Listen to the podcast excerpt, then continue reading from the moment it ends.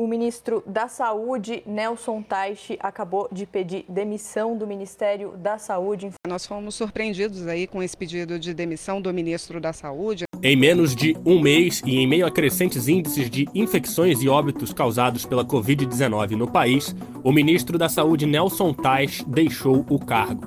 A vida é feita de escolhas e eu hoje escolhi sair. Digo a vocês que dei o melhor de mim nesses dias que eu tive aqui, nesse período. Não é uma coisa simples estar à frente de um ministério como esse num período tão difícil.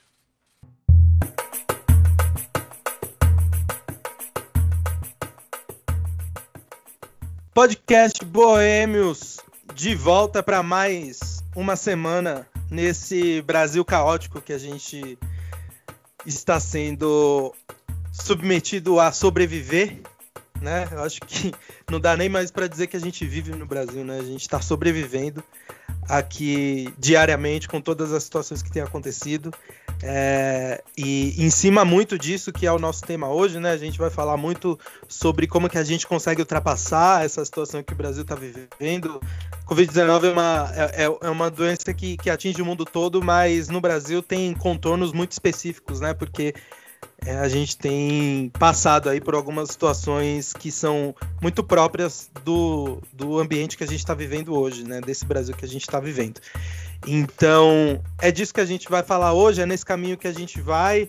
E para construir este raciocínio aqui junto comigo, junto com, com, com quem ouve a gente, com vocês que estão ouvindo a gente, eu chamo aqui mais uma vez os meus companheiros de jornada, já posso chamar assim, companheiros de jornada, podcasters, comentaristas de podcast, Cauê Vieira, Carlitos Massarico e Amauri. Vou começar pelo Amauri. Amauri, seja muito bem-vindo a esse novo episódio. Eu vou começar te fazendo uma pergunta assim, muito na lata. Como que a gente sai dessa situação que a gente está, Mauri? Como que a gente sobrevive ao coronavírus? Olá, João. Eu não sei exatamente como. É, tudo que eu consigo pensar de imediato é a gente ter que ir além das notinhas de repúdio, até porque já fizeram os reprodutores automáticos de notinhas de repúdio, geradores automáticos e tudo mais. Mas de imediato não consigo pensar muito. Acho que conforme a gente for conversando, vou ter algum insight aqui, outro ali e pensar com mais clareza. Até porque a gente precisa, ao mesmo tempo, preservar as nossas vidas e preservar as vidas de quem estiver conosco. Os combustíveis que a gente tem para nossa discussão é que realmente os caminhos que a gente está tomando para tentar resolver essa crise não estão funcionando, não é? Entre eles, a, a última, mais recente, que é a demissão, ou o pedido de demissão do nosso mais recente ministro, ex-ministro da Saúde, Nelson Teich, não é não, Calixto? É isso, meus colegas. Boa noite, bom dia, boa tarde novamente. É, é isso. Eu, eu tava me pegando pensando sobre essa, essa situação do, do Taish especificamente. Eu acho que a gente vai depois, mais para frente do podcast, entrar mais nessa questão em si. Mas é, eu, eu vejo quanto que a gente precisa se fica, ser independente do Estado nesses momentos? Quanto que o Estado brasileiro, como o Amauri falou, as instituições brasileiras elas são, são fracas, elas não, não conseguem o, o mínimo, prover o mínimo. Isso antes da crise, depois da crise. É, eu acho que o cenário que eu até comentei antes da gente começar a falar aqui sobre esse tema, falei do Taish, né? Era, era sobre o quanto que, que no governo Bolsonaro as instituições realmente perderam esse, esse papel de, do mínimo de confiança, né? Então, o que, o que fazer? Eu rebato a pergunta. O que fazer? Como que a gente vai fazer alguma coisa se quem a gente acha que vai prover alguma coisa pra gente também tá perdido, entendeu? Então, assim, tanto, tanto a gente se perde não sabendo o que fazer, quanto o Estado também tá mais perdido que a gente, né? Então, é uma pergunta muito, muito traiçoeira até que se faz pra gente nesse momento. Cauê, você que é um, um homem do jornalismo é, digital, o homem vivido, o homem que está de olho no que acontece para além das fronteiras desse país que a gente vive, existe algum exemplo de fora que a gente consiga trazer para dentro do Brasil, dentro da realidade que a gente vive de Brasil hoje, que pode funcionar aqui como um caminho para a gente tentar sair desse, desse trem para o fundo do poço que a gente está embarcado hoje? Oi, pessoal, boa noite. Quer dizer, bom dia, boa tarde, depende. É que a gente está gravando de noite. Bom, vamos direto ao ponto. Eu acho que não. Não, não existe nenhum, nenhum método, nenhum meio, nenhum tipo de, de inspiração para o Brasil enquanto o Brasil tiver com nas mãos de alguém que nega os fatos.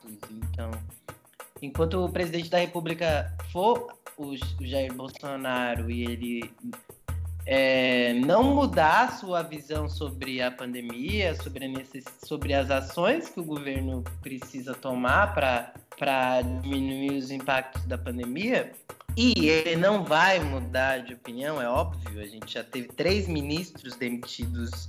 Então, assim, é, eu não posso aqui falar que a Argentina, que é um vizinho de fronteira, que apostou no, no bloqueio total para impedir é, a disseminação da doença, eu não posso dizer que a Argentina vai ser uma inspiração porque o presidente simplesmente não vai ouvir. Então, assim, eu acho que existem muitos exemplos no mundo, a Nova Zelândia, a Argentina. Existem exemplos para citar, mas não tem como você é, esperar nenhum tipo de mudança com esse governo que está aí. Então, o Brasil talvez só saia, talvez não. O Brasil só vai vislumbrar sair de alguma forma de uma forma minimamente aceitável dessa pandemia se o Brasil é, mudar de, de mãos no comando. O presidente precisa sair.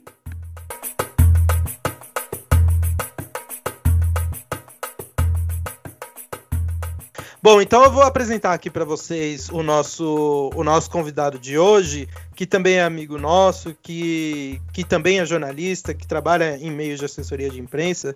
Enfim, eu não vou ficar fazendo aqui apresentações para outra pessoa, né? Eu acho que ela pode fazer por si só. Seja bem-vindo, Guilherme, grande amigo nosso. Apresente-se e traga aí as suas primeiras impressões sobre esse tema que a gente veio aqui para discutir hoje.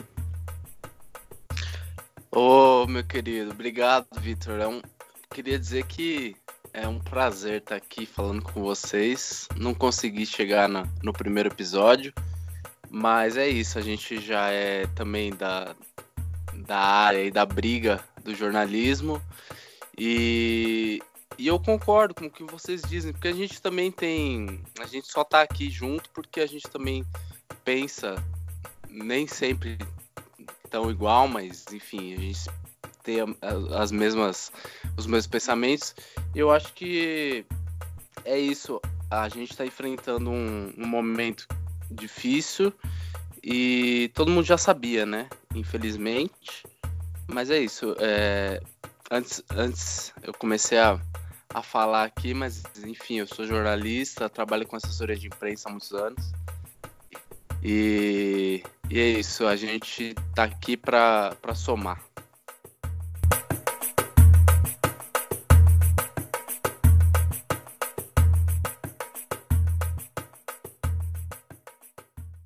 É, bom, pessoal, então vamos começar aqui. Eu queria começar trazendo. Vocês vão debater aí muito e a gente vai nesse assunto aí, a gente vai embora. Mas já para a gente se livrar de amarras, eu acho que o Cauê já trouxe essa, essa linha.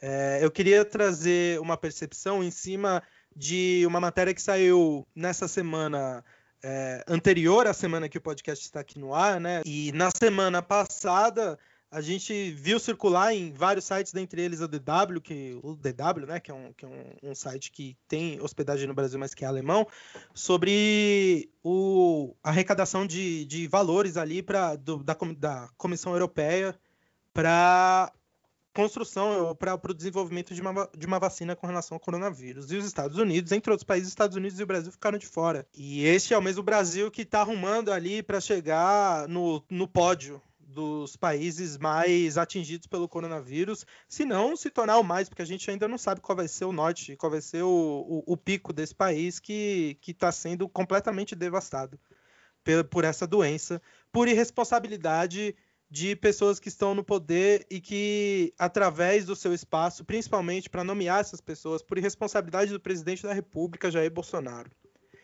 que, através do seu discurso, através da sua forma de comandar o país e de se expressar, joga para as pessoas a ideia de que o coronavírus não é uma doença séria. Então, eu acredito que essa discussão que a gente vai ter hoje não pode passar sem a gente afirmar aqui de uma forma muito muito clara que com este governo não dá. A gente não vai conseguir ter uma, uma saída minimamente saudável dessa doença se esse governo se mantiver onde ele está hoje, se a gente se mantiver sob comando deste governo, a gente vai ter que assumir uma realidade de milhões de mortes. Vai ter que assumir uma realidade de meses e meses e meses de quarentena, uma realidade de meses e talvez anos de medo de que pessoas próximas a nós contraiam a doença, mesmo depois que esse período de pandemia passar, porque o período de pandemia vai passar, mas e a doença?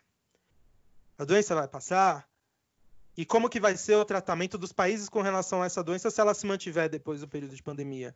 Então, eu acredito que se a gente quiser vislumbrar um futuro onde a gente consiga ter liberdade, onde a gente consiga viver sem preocupações com relação a essa doença, sem ter medo que, de perder os nossos amigos, os nossos filhos, os nossos pais, os nossos avós, os nossos familiares, todas as pessoas do nosso ciclo social para essa doença, a gente precisa discutir aqui abertamente que este governo, que não deveria nem ter chegado ao poder, que já havia bases o bastante antes desse governo chegar ao poder, para que ele não chegasse, que esse governo não, não pode continuar. Ele não pode seguir onde ele está. Bom, a primeira atitude que eu penso, é, infelizmente, é contar com o bom senso social, é assim, é querer enxugar gelo, é wishful thinking total, até porque o mandatário deste país está com um projeto que é, não é declaradamente verbalizado é, necropolítico, só que todas as medidas são necropolíticas. O cara quer institu muda, mudar o protocolo do SUS para instituir é, o uso de a aplicação de cloroquina. Não é o meu entendimento que eu não sou médico, tá? Mas o entendimento de muitos médicos do Brasil e outras entidades de outros países é, entende que a cloroquina pode e deve ser usada desde o início. E é uma doença que estão sendo que em que há descobertas diárias e tem vários efeitos colaterais relacionados a ao uso de cloroquina, que tem a aplicação de outro medicamento chamado AZ. Tem um estudo é, feito por cientistas brasileiros que, inclusive, foram ameaçados de morte por é, apoiadores do cara que está no poder, que eu me recuso a falar o nome dele, porque a conclusão desses caras é de que uh, o uso de cloroquina causa taquicardia, causa arritmia cardíaca e é um fator de risco e de iminente risco de morte é, partiram para uma narrativa falaciosa, bizarra, de que, na verdade, subiram a dose, mataram essas pessoas, o que é uma mentira sem tamanho. O estudo que algumas pessoas usam, que o governo inicialmente chegou a defender também, que foi feito por um cientista francês que tecnicamente é muito bom, só que é um cara que se autopromove muito e tem algum, algumas questões muito sérias, que ele defendia o uso de cloroquina, só que a comunidade científica bate muito nesse estudo porque não tem rigor técnico, tem uma série de lacunas. O cara posteriormente é, retrocedeu. A gente se tornou o quarto maior, uh, o quarto país no ranking medonho de países com maiores números de mortes. A gente se tornou o quarto lugar, ultrapassou a Itália, ultrapassou uh, a Espanha. Infelizmente, se a gente mantiver este ritmo de irresponsabilidade, vai chegar no segundo lugar. São Paulo por si só já ultrapassou a China. Isso que a gente tem uma subnotificação absurda, porque pouco mais de meio milhão de pessoas no país inteiro. A gente está falando de um país com população de mais de 200, mil pessoas, 200 milhões de pessoas. A gente chegou num ponto que a gente tem que concordar com figuras como o Dória e o Witzel neste momento em relação à pandemia. Quero fazer esse disclaimer aqui, de recomendação de ficar em casa, que se a coisa se mantiver como está, o lockdown vai ser inevitável. E a partir do momento em que o governo mete o louco nesse nível e é, o governo federal mete o louco nesse nível, uh, recomenda que as pessoas não façam a única medida conhecida para não ser uh, contaminado pela, pela Covid-19, que é ficar em casa. E a partir do momento em que esse tipo de postura reverbera socialmente e que, uh, e que recortes sociais de periféricos e raciais sejam as pessoas sejam as mais prejudicadas e mais afetadas e os índices de letalidade sejam mais altos entre elas, porque é, literalmente brin é, brincam com medo delas de morrer de fome, porque esse governo é incapaz de pensar em políticas minimamente sérias em níveis sociais, é, a nossa parte é quem tem condições de ficar em casa e que a gente pode, vou retomando o primeiro programa, é um privilégio estar em casa, fique em casa. E eu também queria falar sobre um pouco do que o, o Amauri falou. É, a questão que, que me trouxe essa tona, essa questão do, do Taish. Eu gosto muito de falar sobre questão política, né? sobre esse, esse ordenamento da, das instituições no Brasil. E, e, é impressionante como a gente não consegue dissociar uma coisa na outra, justamente no momento como esse, da, da, da não só da quarentena, mas é, a, a, os canais de notícia, tem, ultimamente, eles têm tido tanto assunto que, que acaba soando como cortina de fumaça, né? Essa, essas mudanças de ministro, essas posturas do presidente, que a gente não, acaba não, não conseguindo ir à frente com nenhuma das insandices do governo. E eu acho que é muito mais grave quando a gente está falando do tema do podcast de hoje, que é o que, que nós podemos fazer. Né? Então, eu queria continuar nesse, nessa linha de é, é, é, difícil, é quase impossível você encontrar como fazer. Você não pode confiar no Estado, porque grosso modo ele também está imerso em uma crise política que é bizonha, né? inacreditável como um governo consegue entrar numa crise num momento desse. Então, é muito difícil. Depois eu, eu vou falar mais do Tais. Eu vou, eu vou falar o que, que eu acho que foi esse momento político, porque eu acho que o Cauê também tem outros temperos para trazer nesse assunto. Então, eu acho que o, o grande lance, tipo, e tudo que a gente trouxe aqui é pertinente, e, enfim, ninguém tá, tá se mostrando surpreso, todo mundo tá de fato criticando as, a falta de liderança e, enfim, todos os problemas é, estruturais desse governo, só que eu acho que, tipo, a grande questão é que é isso, assim, não, o, o governo federal hoje ele tem um projeto que é, é, é meio antidemocrático, meio para não dizer todo antidemocrático. Então, assim, é o governo mais militarizado de todos, e a gente já falou sobre isso, e, e há uma incerteza do que o governo pretende. Porque, é, no caso das, da falta de ação contra o coronavírus, ela é chocante a falta de ação no governo, a falta de não tem uma comunicação visual de, de, de propagandas na televisão e no rádio para falar com a população, para conscientizar sobre o uso de máscara, sobre a importância de lavar as mãos, não tem nada. As propagandas que tem são dos governos estaduais, municipais, independentes, feitas por organizações independentes e tal. Só que eu acho que é isso, assim, o governo, a, a, o perfil de político é, que o Bolsonaro se aplica, ele só existe no caos, ele só existe na convulsão. Porque se você pensar o governo Bolsonaro, não só o governo Bolsonaro, mas o partido, o antigo partido do presidente, o PSL, se fez dentro de um, de um desse fenômeno de polarização e de ódio e bateu recorde de, de eleição de representantes em todos os estados do Brasil, para todas as esferas de governo, calçado no, no caos. Então, assim, é um governo que precisa vestir a mentalidade do caos, porque é, a política de governos de extrema direita, é, eu acho que elas se valem de criar um, um medo tão grande na população que a população ela vai se sentir ao mesmo tempo que é, é acuada por esse medo, ela vai achar que o cara que instaura o medo é o único salvador. Então, tem até tipo uma entrevista do Mano Brown no Le Monde Diplomatique, uma entrevista maravilhosa que ele que ele mesmo fala que assim, ele falou que vai chegar um momento que a galera da periferia, os moradores da periferia vão tá, vão chamar o exército e mandar os caras tomar de conta do lugar. O povão quer segurança. Daqui a pouco você vai ver o que, que o povão vai querer. Daqui a pouco o povão pede o exército, já era. Vai pedir o exército. Ah, toma de conta aí, ó, porque a gente tem medo, nós estamos inseguros. A gente tem medo de ladrão, tem medo de não sei o quê, medo disso, daquilo, do, então, me defende, por favor. Povão vai ver a criança na mão, vai pedir segurança. E eu acho que a gente está se aproximando desse momento, porque a gente vive ainda uma polarização muito grande, que a, talvez ela tenha sido um pouco é, esvaziada agora, porque é uma crise absurda, então uma parte maior da sociedade se juntou a, aos críticos do governo, e também são vozes críticas ao governo, mas essa é uma parte da sociedade que é, é como a arquibancada móvel do, do, da Arena Corinthians. Ela aumentou a capacidade do estádio, mas quando acabou a Copa do Mundo, tiraram a arquibancada móvel e o estádio continuou com a sua capacidade real.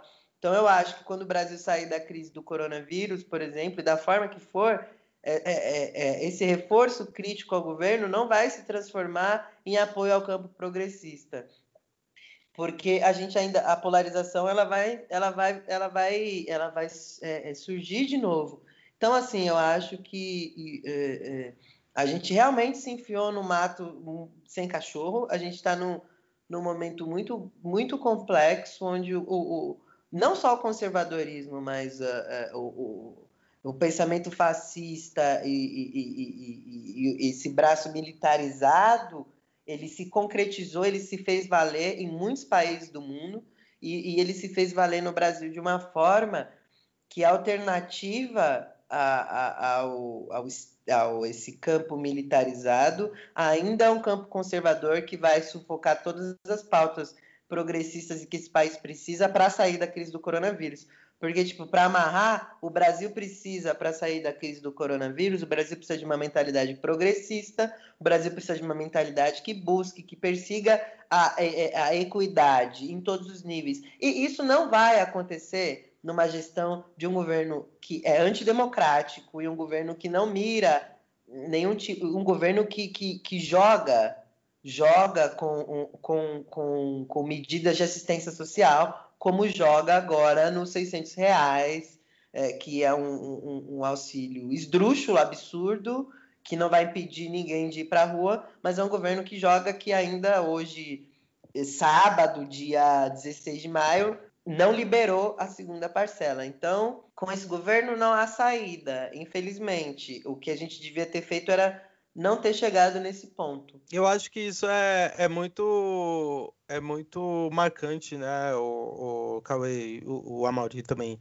vai conversar aqui com a gente, porque dentro dessa situação que a gente está vivendo, é uma situação tão absurda que a gente se apega, por exemplo, é, a coisas, e a gente, eu digo no geral, é, a coisas que o Dória fala. E o Dória era tipo o Bolsa Dória de 2018, sabe? Era, o, o cara tava nas manifestações na pro Bolsonaro lá na Paulista em 2018, fazendo o cara ser eleito. Esse cara que hoje é o, o absurdo, que hoje é o cara que não governa, é o cara que, que faz uma situação completamente chocante dentro desse país que a gente vive, que o Dória fala todos os dias, reiteradamente, é o, é o mesmo cara lá de trás. Não é diferente do que era esperado o que se esperava de um cara como o Bolsonaro dentro de uma discussão diplomática como essa? Ô, Vitor, é só um exemplo rápido que você falou do Dória, né? E eu acho que a gente precisa tomar muito cuidado também de. Porque hoje tudo, tudo, tudo é tudo é risível por causa das redes sociais. E eu acho bacana que seja, mas a gente precisa tomar muito cuidado, porque o Dória, por fazer, por fazer uma gestão que que talvez compreenda o mínimo, mas que está repleta de falhas, enfim. É o mesmo, o mesmo governador que autorizou uma reintegração de posse no interior do estado de São Paulo no meio de uma pandemia. É, então, assim, é, 50 famílias, eu estou lendo aqui na Carta Capital, 50 famílias despejadas após uma decisão da Justiça ignorar o fator da pandemia, no bairro de Monte Líbano, em Piracicaba, no interior de São Paulo. Então, é o mesmo governo, é o mesmo governo que faz parte desse projeto amplo que gosta de fala-se tanto e falou-se tanto pelos microfones da imprensa também em projeto de poder. Então, isso que está acontecendo hoje, a reintegração de posse do governo do estado de São Paulo no meio de uma pandemia, onde São Paulo já passou a China, e você falou disso, alguém falou, falamos disso, mostra que ele é um estágio de um projeto de poder amplo que também engloba o, o governo federal, entendeu?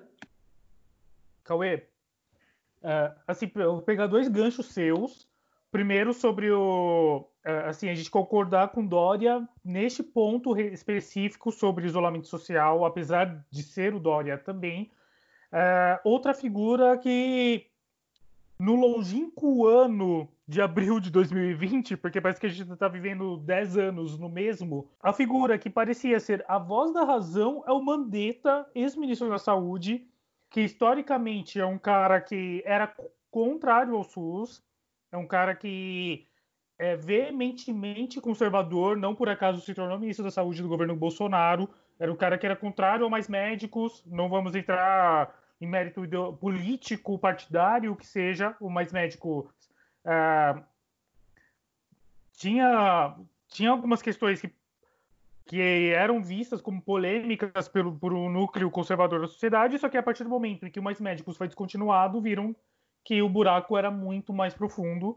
E o Mandetta saiu do Ministério da Saúde, inclusive ontem, dia 15, ele fez um tweet uh, logo após a, o anúncio da saída do Nelson Tait, que ele estava defendendo o SUS. É, a gente chegou num ponto que a gente estava, a opinião pública estava vendo como herói um cara que até há dois meses e meio, três meses, era parceiro do governo Bolsonaro.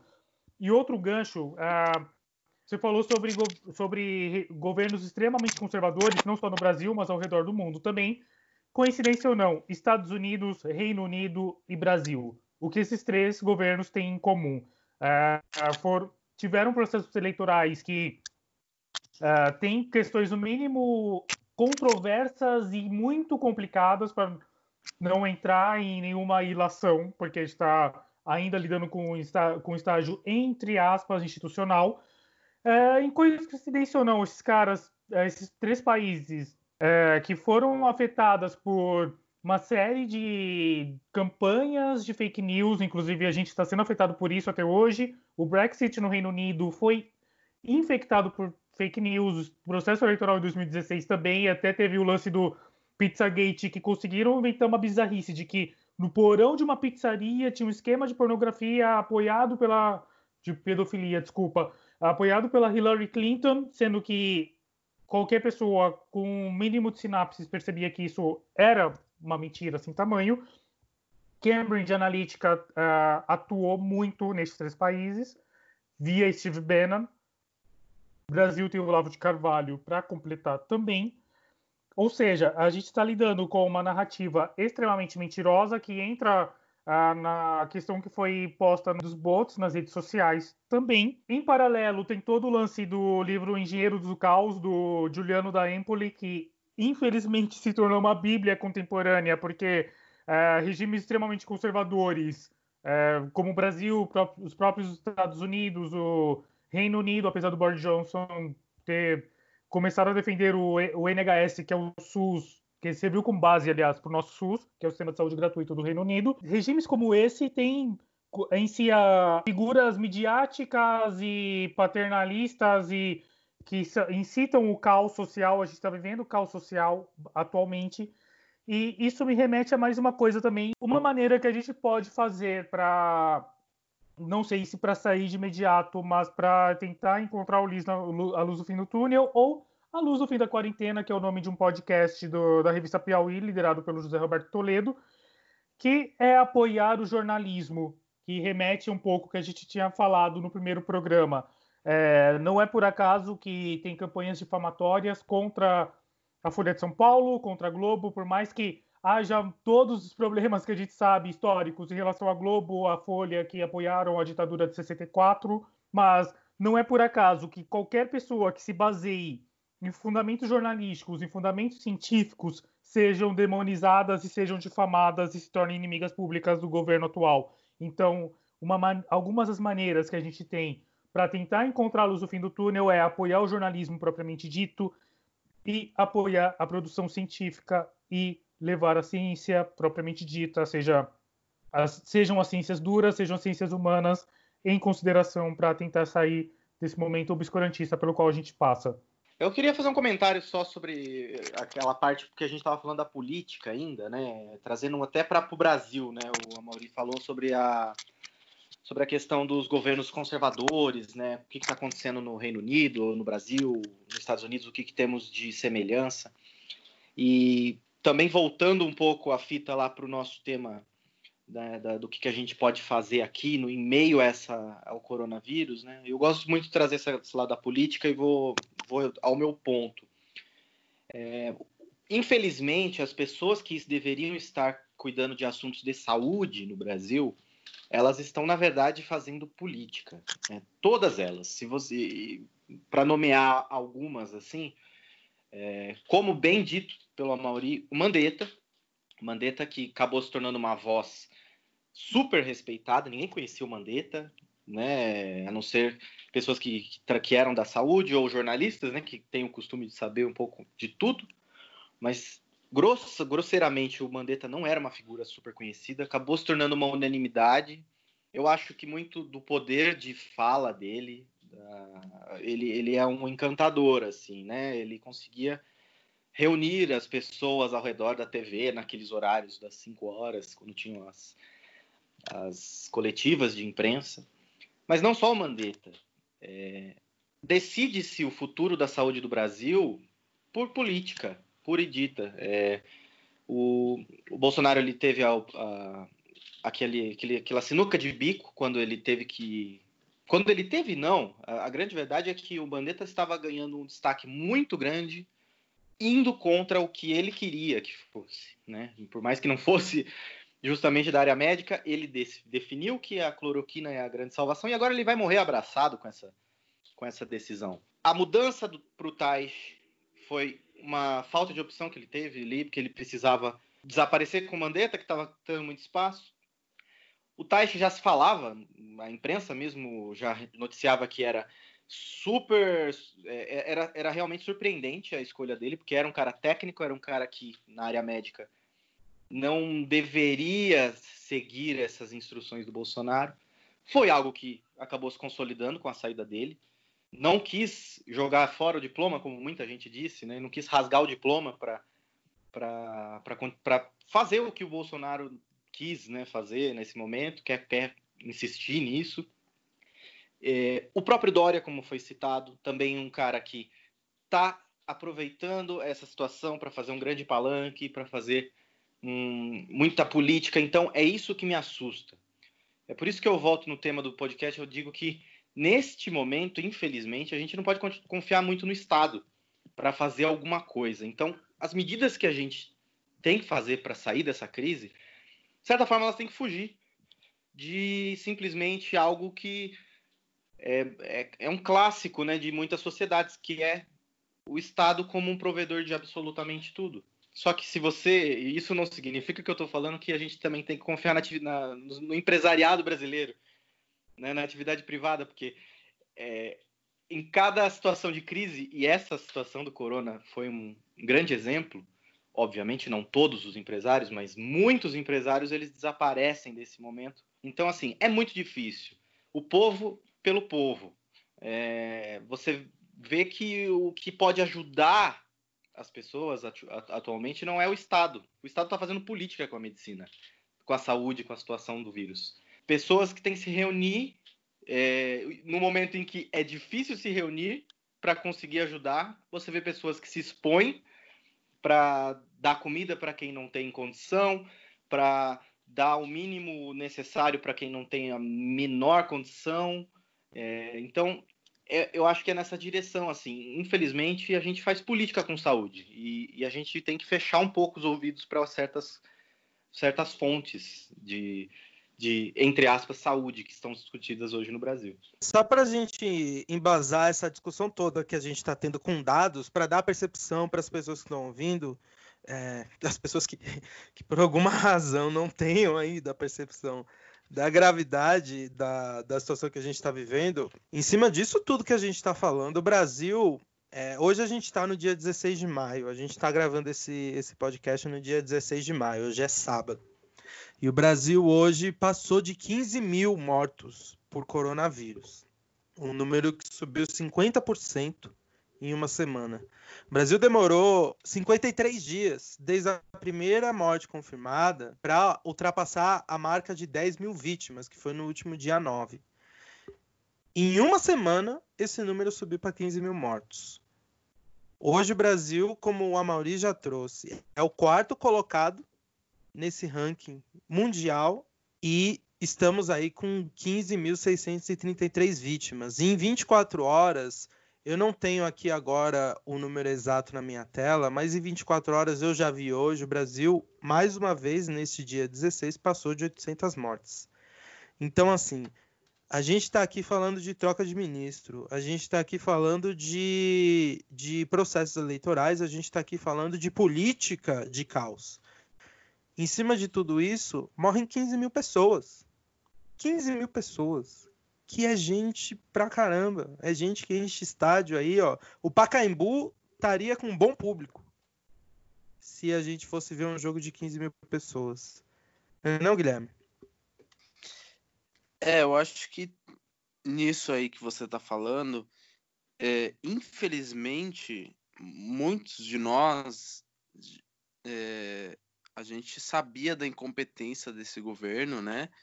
E eu acho que essa questão da pandemia é, só exacerbou tal incompetência, né? É, é, porque o, o, o, governo do, do, do, Bolsonaro sempre se pautou em, em, no negacionismo, né? E isso, isso agora está muito, muito claro. Ele continua negando é, a seriedade da pandemia, né? Então eu acho que a gente infelizmente tá, tá pagando um preço muito, muito caro. É, claro que qualquer governo nessa situação já seria caótico, né? Mas com o, o, esse governo especificamente no poder, a gente está vendo agora o quanto é, as ações do passado é, têm tem impacto agora, né?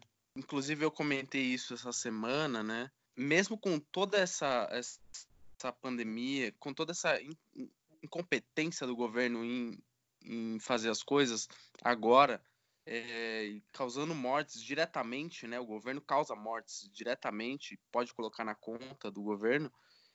O governo, mesmo assim, ele não cai, né? Ele não, não deixa de ser de ser rechaçado por uma, uma pequena parcela da, da população. Mas se fosse numa situação normal, talvez a gente estaria ainda mais na mão desse governo, né? E aí eu quero levantar um ponto aqui que ainda não foi levantado. Ele só ainda não caiu porque ele é homem, né? É, aí tá uma questão também é, da gente levantar.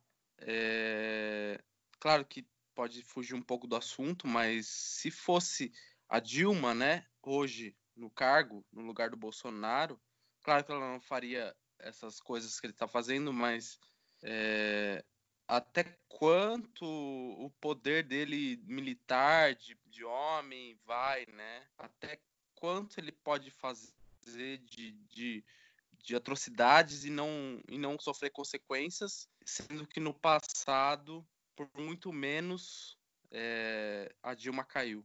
Lembrando que o impeachment ele é um ato essencialmente político, né? Ele não é, ao, ao, contrário do que parece, ele não é algo popular. Ele não é algo é, é diretamente democrático. Ele é um, um artifício né, usado para interromper mesmo um governo, isso parte de uma vontade política, é um termo que tem sido usado muito frequentemente, a vontade política.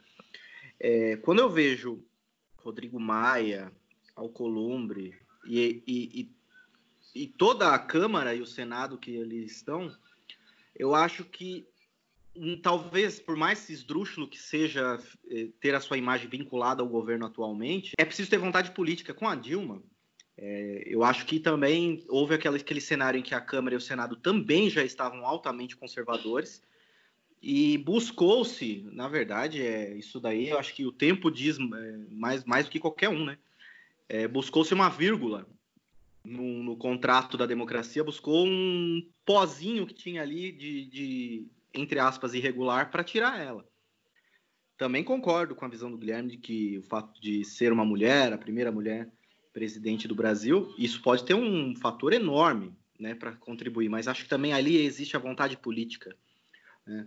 Eu não vejo hoje ninguém com vontade nenhuma de tirar o, o, Bolsonaro. Isso pode piorar, mas é porque o problema é que quem tem esse poder de tirar também pensa como ele. É que não tem um microfone lá para captar todos eles falando o que eles acham. Claro, não são todos, é, é, assim, mas é muitos, né? A maioria é aquela velha história da se você consegue governar ou não consegue governar. A Dilma não conseguia governar porque a, a Câmara não estava nem um pouco favorável, né, para políticas públicas, para um lado mais progressista. Agora vejo o Senado na mão, a Câmara na mão e o Bolsonaro perde esse esse essa faca e o queijo na mão que ele tem, né, de, de, de fazer o que ele quer com o Brasil justamente porque ele faz absurdos, né? Fala absurdos e aí ninguém quer mais vincular a imagem dele, né? Com, com, com esse presidente que fala besteira, né? Então, eu só queria tocar esse aspecto do impeachment que a gente acha que, que apesar dele ser um artifício da democracia, ele não é tão popular quanto a gente imagina, né? Quanto a gente não é um plebiscito ou um referendo, né? Que a gente tem o poder de ir lá e tirar a pessoa, né? Uh, tem uma questão também, falando sobre vontade política e tudo mais. Hoje o, Bolso o governo Bolsonaro derrubou, uh, hoje não, algumas faz umas duas, três semanas, derrubou uma, uma das, entre aspas, bandeiras defendidas durante a campanha eleitoral de que era de que havia acabado a era do toma lá da cá. A era do toma lá da cá voltou. Como o nosso querido Centrão mandou um oi sumida e o Centrão está pedindo vagas em ministérios estratégicos do governo. Fala-se até, por exemplo, que Marcos Pontes, vulgo astronauta da NASA, vulgo norte, nobre anatômico, nobre autêntico suporte anatômico. Sim, os travesseiros da NASA. Esse foi o grande feito do Marcos Pontes na vida, além de ter ido para o espaço via governo Lula, mas aí é história. É, Marcos Pontes pode perder o ministério para o centrão. E esses caras só chegam quando a carniça começa a feder. Então é um sinal de que o governo Bolsonaro está caindo. Mas, por outro lado, o governo Bolsonaro está se agarrando ao centrão por um projeto de poder, está literalmente colocando uh, o país em risco iminente de morte, mortes de cidadãos e morte econômica, que quer que seja, por um projeto de poder que é um projeto nefasto, está se agarrando ao centrão por isso e só para dizer, sobre, só para falar sobre toda a questão de vontade política. Hoje o, o, Rodrigo Maia, que faz parte do DEM, DEM que também é considerado do Centrão, pensando em todo o lance institucional, qual que é, até então, imaginando qual que é o cálculo que ele está fazendo. Hoje ele não tem votos o bastante para seguir com o processo de impeachment. Se, e não passando o processo de impeachment, o Bolsonaro vai querer sambar na cara de geral. É, só para voltar, então, um pouco ao que a gente estava discutindo, lá, o início né, da, da proposta do tema, a gente tem essa, esse contexto de, de, de Brasil, a gente tem toda tem, o contexto histórico de Brasil, tem o contexto atual de Brasil, a gente tem tudo isso que a gente está vivendo, os números que não param de crescer de coronavírus. O que, que a gente tem, então? O que, que a gente tem de perspectiva? Eu acho que se a gente não entender que a gente precisa fortalecer a democracia de uma forma que a gente nunca fez, a gente vai pro buraco, porque não tem, não tem outro lugar. Então, a gente precisa primeiro pensar a democracia, sabe? É, é, pensar o que, que a gente entende como democracia, porque eu acho que a gente não experiencia um regime democrático há muito tempo. E agora, então, a gente está na antidemocracia é, confessa. Só que eu vejo o campo progressista, a esquerda e o, enfim, esse campo progressista. O campo progressista, primeiro, ele precisa, talvez, ele precisa mudar a sua conduta, enfim, o campo progressista continua cometendo os mesmos erros, e os erros do campo progressista são diversos erros. É, Falta, falta uma, uma abertura para a diversidade do campo progressista em campos de liderança. Não adianta só é, é, é, é apresentar bases diversas, é, pessoas dentro de universidades, em comunidades, enfim, diversidade nesse sentido e, e as cabeças continuam continuam continuam as mesmas. O, o PT vai lançar o Gilmar Tato para candidato na Prefeitura de São Paulo, enfim, é um nome de 30 anos de PT, 40 anos, enfim. É... O campo progressista não mudou para mim a sua atuação ainda. É, é, continua muito embranquecido, continua muito uh, masculino, continua muito centralizado numa liderança e numa linha de pensamento só. E eu, eu acho que, inclusive, essas lideranças elas não entendem mais o que o Brasil é, é, anseia e tanto não entendem que perderam uh, uh, muito espaço no cenário político desde as eleições para municipais e federais, porque não entende ainda. Eu acho que porque eu acho que o que não falta são pessoas querendo contribuir com novas ideias, mas é preciso que haja renovação no campo progressista. Porque, na verdade, o campo progressista ficou 14 anos no poder e o campo progressista talvez se valeu do luxo de não ouvir ninguém. Então, gente, é, é, é, quando o campo progressista se deu conta de que ele precisava se renovar, ele esbarrou com o impeachment da Dilma, que aí tem esse rolê. Eu acho que a Dilma caiu porque ela foi mulher, talvez se ela fosse homem ela não cairia, mas tem um lance. A, Dilma caiu porque o campo progressista acabou caindo, correndo no erro de se aliar com pessoas que se alimentam de, de métodos e de pensamentos que incluem o machismo e, e essa parada toda. O pós-pandemia reserva um momento de extrema tensão, onde talvez o os campos progressistas vão, vão ter, não vão ter outra saída senão a renovação pela diversidade. Mas agora, se eu acho que os campos progressistas estão se abrindo para isso, eu não acho. É, então, na verdade, é, eu, eu, eu, tinha me apegado um pouco à discussão que a gente estava tendo um pouquinho mais para trás, né? Que é sobre a, a o tema né, que a gente trouxe aqui e, e tu, tu, todos esses é, pormenores que a gente traz também de contextualização, que, que eles podem não parecer que estão indo direto no ponto, né? Do, do mas a gente está contextualizando certas coisas, né? É, uma dessas coisas é um cuidado que eu acho que, que, que a gente tem que ter num momento como esse, não só de entender a política, como também de ver o que está sendo feito da saúde, o que está sendo feito durante o coronavírus no, no, Brasil, é um cuidado que eu sempre digo que a gente tem que ter para não começar a usar das armas sujas que os nossos inimigos estão usando, vamos dizer assim, né? Numa, é, tudo bem, guerra não tem muita ética envolvida, né?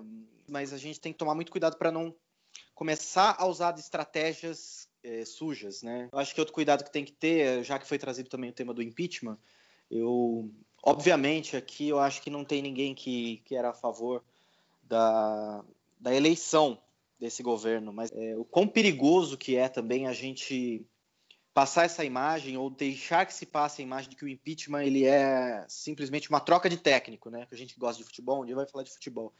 Parece que é uma troca de técnico. Corroboro muito com o que o, o, o Amaury falou essa, essa coisa de a gente não adianta é, você ter a, a, questão da vontade política de impor é, que, que um está certo, outro está errado.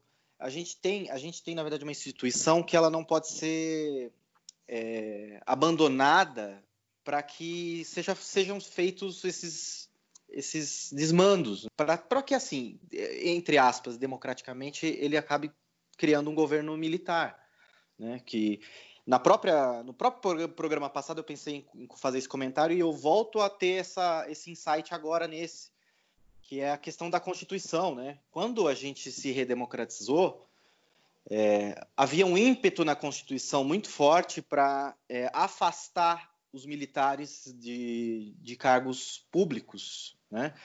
Porque a própria Constituição impedia né, que militares é, se alistassem em partidos né, para concorrer a cargos públicos.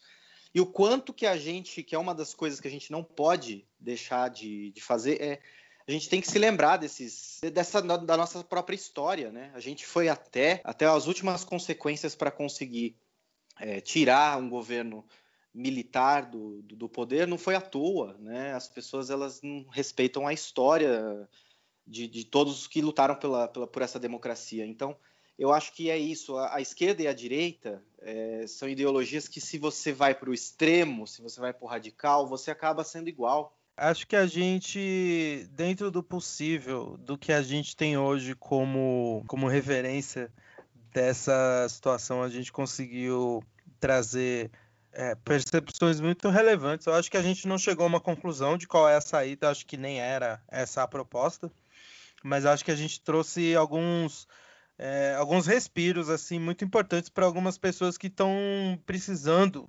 desabafar, né? Eu acho que a gente se identifica ou a gente causa identificação nessas pessoas que estão precisando falar alguma coisa sobre mais além de notas de repúdio, né? Como a gente falou lá no começo. Além disso, além do de você recriminar, de você dizer que é um absurdo algumas coisas que são que saem do governo federal, a gente além a gente começar a dar nome um pouco aos bois, né? Que é uma coisa até que falta na imprensa, já que a gente fala bastante aqui de imprensa. Queria já partir aqui para uma para um processo de considerações finais, é, para a gente já caminhando encaminhar o final, né, do, do nosso da nossa discussão. Eu vou começar pelo Guilherme, porque ele é o nosso convidado, então a gente, como, como bons anfitriões, né, a gente começa por quem está tá sendo recebido muito bem, diga-se de passagem, aqui na nossa, na nossa casa virtual. Então, eu queria aqui, Guilherme, que você trouxesse para mim as suas considerações finais, que podem ser é da forma como você quiser com relação a esse tema e também aproveitar para te oferecer o espaço para você dizer às pessoas como que as pessoas entram em contato com você. Isso aí, foi um prazer participar aqui do Boêmios. Bom, resumindo, para falar sobre como toda essa questão aí de como a gente pode sair dessa situação, eu acho que no momento atual não, não há muito que a gente possa fazer. A gente estava até comentando sobre isso o próprio Ciro Gomes é, agitou aí uma, uma manifestação, um panelaço, então a nossa, a nossa vontade era ir para a rua, de manifestar, enfim, pedir a saída do governo da forma como tem que ser feita, mas atualmente a única coisa que dá para fazer ou é panelaço ou é, enfim, é, como eu até comentei aqui antes, né, essa, essa ação vai, vai, por enquanto vai ter que se dar de forma online, seja via tuitaço, sei lá, que, que seja, coisas desse tipo. É, mas é, a gente ainda tem a esperança de que, que, com todos esses problemas aí, todo, tudo isso que te, tem sido causado, tudo que o país está passando, é, é, possível que comecem um movimento para tirar o, o Bolsonaro do poder não que isso resolva todos os problemas de imediato, né? Mas é, já vai ser um caminho para a gente não ter uma pessoa negacionista e atrapalhando tudo o que vem se, sendo feito por pessoas sérias, né? Por estudiosos, por, pelo pessoal da ciência. E espero que tudo isso também sirva, finalizando, é, para que se dê mais valor, né? Para a ciência e para para a classe médica, pro, enfim, para tudo que vem sendo negligenciado no país há tanto tempo. E é isso, é, para quem quiser bater um papo aí, me achar nas redes é lá no Instagram é arroba Guilherme Olier. Eu vou soletrar que é difícil, é O-L-H-I-E-R. Guilherme Olier, tudo junto. E espero retornar.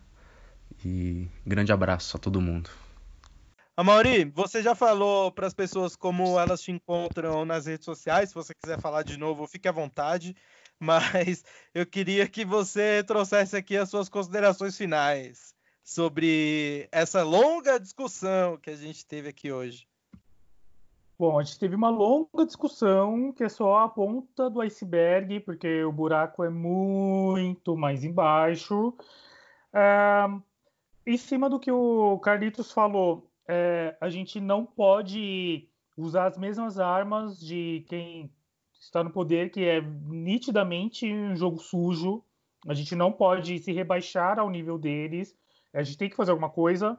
O que a gente vai a gente vai descobrir, espero que logo, porque a gente está tendo uma descoberta nova a cada dia, porque a gente está num cenário novo e ser taxativo sobre o que a gente pode fazer, como se fosse a cura da Covid-19, é, não, não é viável. É, algumas coisas são, além de não usar as mesmas armas que esses caras, é, seguir o paradoxo da, da tolerância, paradoxo de Popper, que é não quem dialoga com o primeiro programa que é não bater palma para palhaço dançar, porque o palhaço vai dançar, o palhaço vai ganhar o palanque, o palhaço vai querer calar qualquer pessoa que tenta falar, amigo, você está fazendo besteira. Além disso, respeita, é, apoiar e respeitar a produção profissional jornalística. Claro, uma coisa é você ser crítico e apontar, olha, o jornalismo declaratório não está rolando, a gente tem que dar nome aos bois Inclusive, essa semana a Vice Brasil é, teve uma. Teo, teoricamente, uma, um redesenho da estrutura, mas na prática acabou a redação no Brasil e o, nos últimos tempos quem estava dando nome aos bois era a Vice por causa do boletim matutino que estava é, fugindo do declaratório ali aí fica o caminho das letras de não tentar ser, entre aspas, isento, porque isenção não existe, tipo, tem que dar no meus bois mesmo. É, e, além disso, validar o conhecimento científico, porque senão a gente vai voltar ao nível da Idade Média e o terraplanismo vai ganhar voz de vez e a gente pode ter um novo Giordano Bruno nesse rolê, assim. Então, é, não jogar, não jogar o jogo sujo dos caras, respe... É, seguir o paradoxo da tolerância, de não bater palma para maluco dançar, seguindo o primeiro programa, apoiar o jornalismo e não, uh, e não seguir qualquer correntezinha do WhatsApp e respeitar a ciência. É isso. Aliás, um grande abraço ao André Maleronca, que era Salve, ed ed editor-chefe da Vice Brasil. Tive o prazer, eu trabalhei poucas vezes ali só fiz alguns trabalhos só, mas é uma pena mesmo, uma pena, também acho. Grande Calitos, é, sim, sim, grande, grande, grande Mali, grande, grande equipe. A Vice teve boas equipes aqui no Brasil. É, tem, tem discordâncias aqui e ali, editoriais. Acho que teve uma boa equipe, fez um grande trabalho. É uma pena. E, e, acima de tudo, porque são pessoas que estão né, perdendo emprego. Então é sempre uma pena, acima de tudo. O Amauri, inclusive, tem grandes trabalhos no ar ainda, né? Estão no ar ainda, né, Amaury? Os trabalhos sim, da Vice? Ele... Sim. Estão no ar. Então, o Amaury, além do Twitter que ele passou no último programa, o Amaury está presente entre outros canais aí da mídia na Vice. Tem trabalhos muito bons do Amaury na Vice. Muito bons mesmo. Eu recomendo. É, Calitos, você que. Eu nem vou falar de rede social com você, né? Eu acho que é melhor não. Então vamos direto para suas considerações finais. Não fala! É, não tenho que não tenho, não tenho que falar de rede social, né? Infelizmente. Felizmente, na, na verdade, né? Mas é. Bom, eu, na verdade, eu reforço esse, esse ponto que o Amaury tocou. Respeitar a ciência eu acho que isso é, o, é algo que é tangível a todos nós fazer nesse momento. É, se eu pudesse, num, como num apelo, é, dizer assim, é, não, não é o momento agora, honestamente, de você é, execrar ou de você defender até a morte é, certos totens políticos né, que a gente tem para se referenciar como líderes da instituição, do Estado, como, como a gente já falou. Não, é, agora não é o momento disso, gente. Não é o momento de, de você defender e de execrar. Eu acho que é, eu, eu, reforço aquela, aquele lado que eu falei da, da primeira edição, do lado prático da coisa. A gente está vivendo uma guerra contra o vírus, né? É, eu acho que isso não vai nos impedir de, de pontuar as coisas. Eu acho que eu vou cansar de falar isso, mas ao, ao a gente falar mal do governo como ele tem se portado, não é exatamente uma perseguição. Eu adoraria que qualquer governo do Brasil fizesse um trabalho excelente, fosse ideologia X ou Y, é que não vem sendo feito, né? É, é uma coisa que a gente pode, infelizmente, apontar e dizer, a gente bem que avisou, mas é, a gente tem esse momento em que é preciso respeitar a ciência, deixar de se ouvir esses políticos que a gente não gosta de nomear, como o Bolsonaro, por exemplo se reforçar em, em, em, jornalismo, também outro ponto que o Mauri trouxe que eu concordo plenamente, é, jornalismo profissional, como o Vitor bem resumiu e apontou na primeira edição. Quem não ouviu também pode ouvir e conhecer a gente também na primeira edição do, do, do nosso podcast. E isso, é, eu acho que é ouvir a ciência e fiquem em casa. Eu acho que é esse o recado final. É, Cauê, você trazendo aqui os seus pitacos finais. Eu, eu só queria ressaltar aqui uma coisa que eu acho que é importante. O Cauê, nessa semana que a gente está gravando, ele participou de uma live na, no Instagram Descubra África do Sul, porque o Cauê é um grande conhecedor da, da cultura sul-africana. Ele esteve lá, fez matérias, entrevistou líderes de governo da África do Sul recentemente. São matérias que estão no ar, inclusive no hypenews.com.br. Eu não estou puxando o gancho aqui para você falar sobre África do Sul. Se você quiser, fique à vontade. Mas é só para fazer esse merchan para a gente trazer aqui que nosso podcast tem pessoas muito importantes. O esteve numa live aí do Descobrir África do Sul, que é um, que é um Instagram voltado para turismo, né? Com relação à África do Sul. Se vocês quiserem acompanhar esse conteúdo, ele está disponível no Instagram da Descubra África do Sul, tudo junto. E além disso, o Cauê tá aí nas suas redes sociais. O Cauê no último programa disse que é tudo coisas do Cauê, mas é mentira, né? O Twitter é coisas do Cauê e o Instagram é Cauê Vieira. Então, trazendo essas informações que eu acho que nem o dono da conta sabe, eu trago aqui, peço para você trazer as suas considerações finais, Cauê, por favor. Oh, eu não sabia, desculpa. Bom, aos milhares de requisitos eu peço desculpas.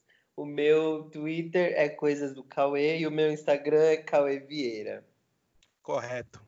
Obrigado. Não, eu, a minha reflexão final é leiam meu trabalho no hypenis.com.br, por favor. E a minha reflexão final é muito simples. Primeiro, eu acho que o Bolsonaro tem que sair, não importa, não dá mais. Segundo, eu acho que eu espero que o campo progressista aprenda alguma coisa de diversidade e que seja logo.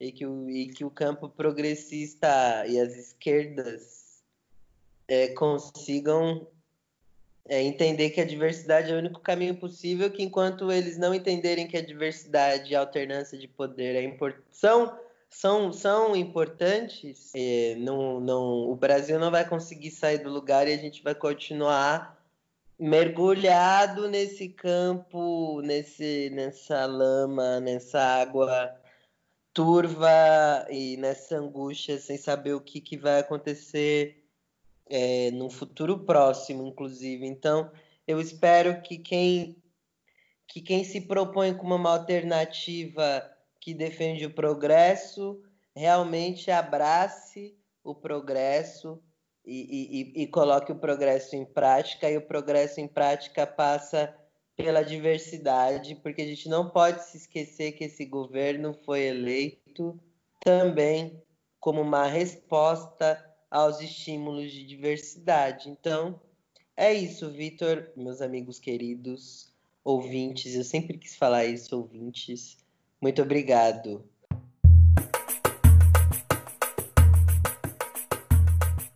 Por essa semana é só. desejo boa sorte a quem está aqui dentro desse país junto com a gente espero que na próxima semana a gente consiga trazer temas menos densos e menos pesados. Tá difícil, tá muito difícil. A gente tentou essa semana, mas o Brasil não ajudou. Espero que na semana que vem o Brasil ajude. Um abraço e até a próxima.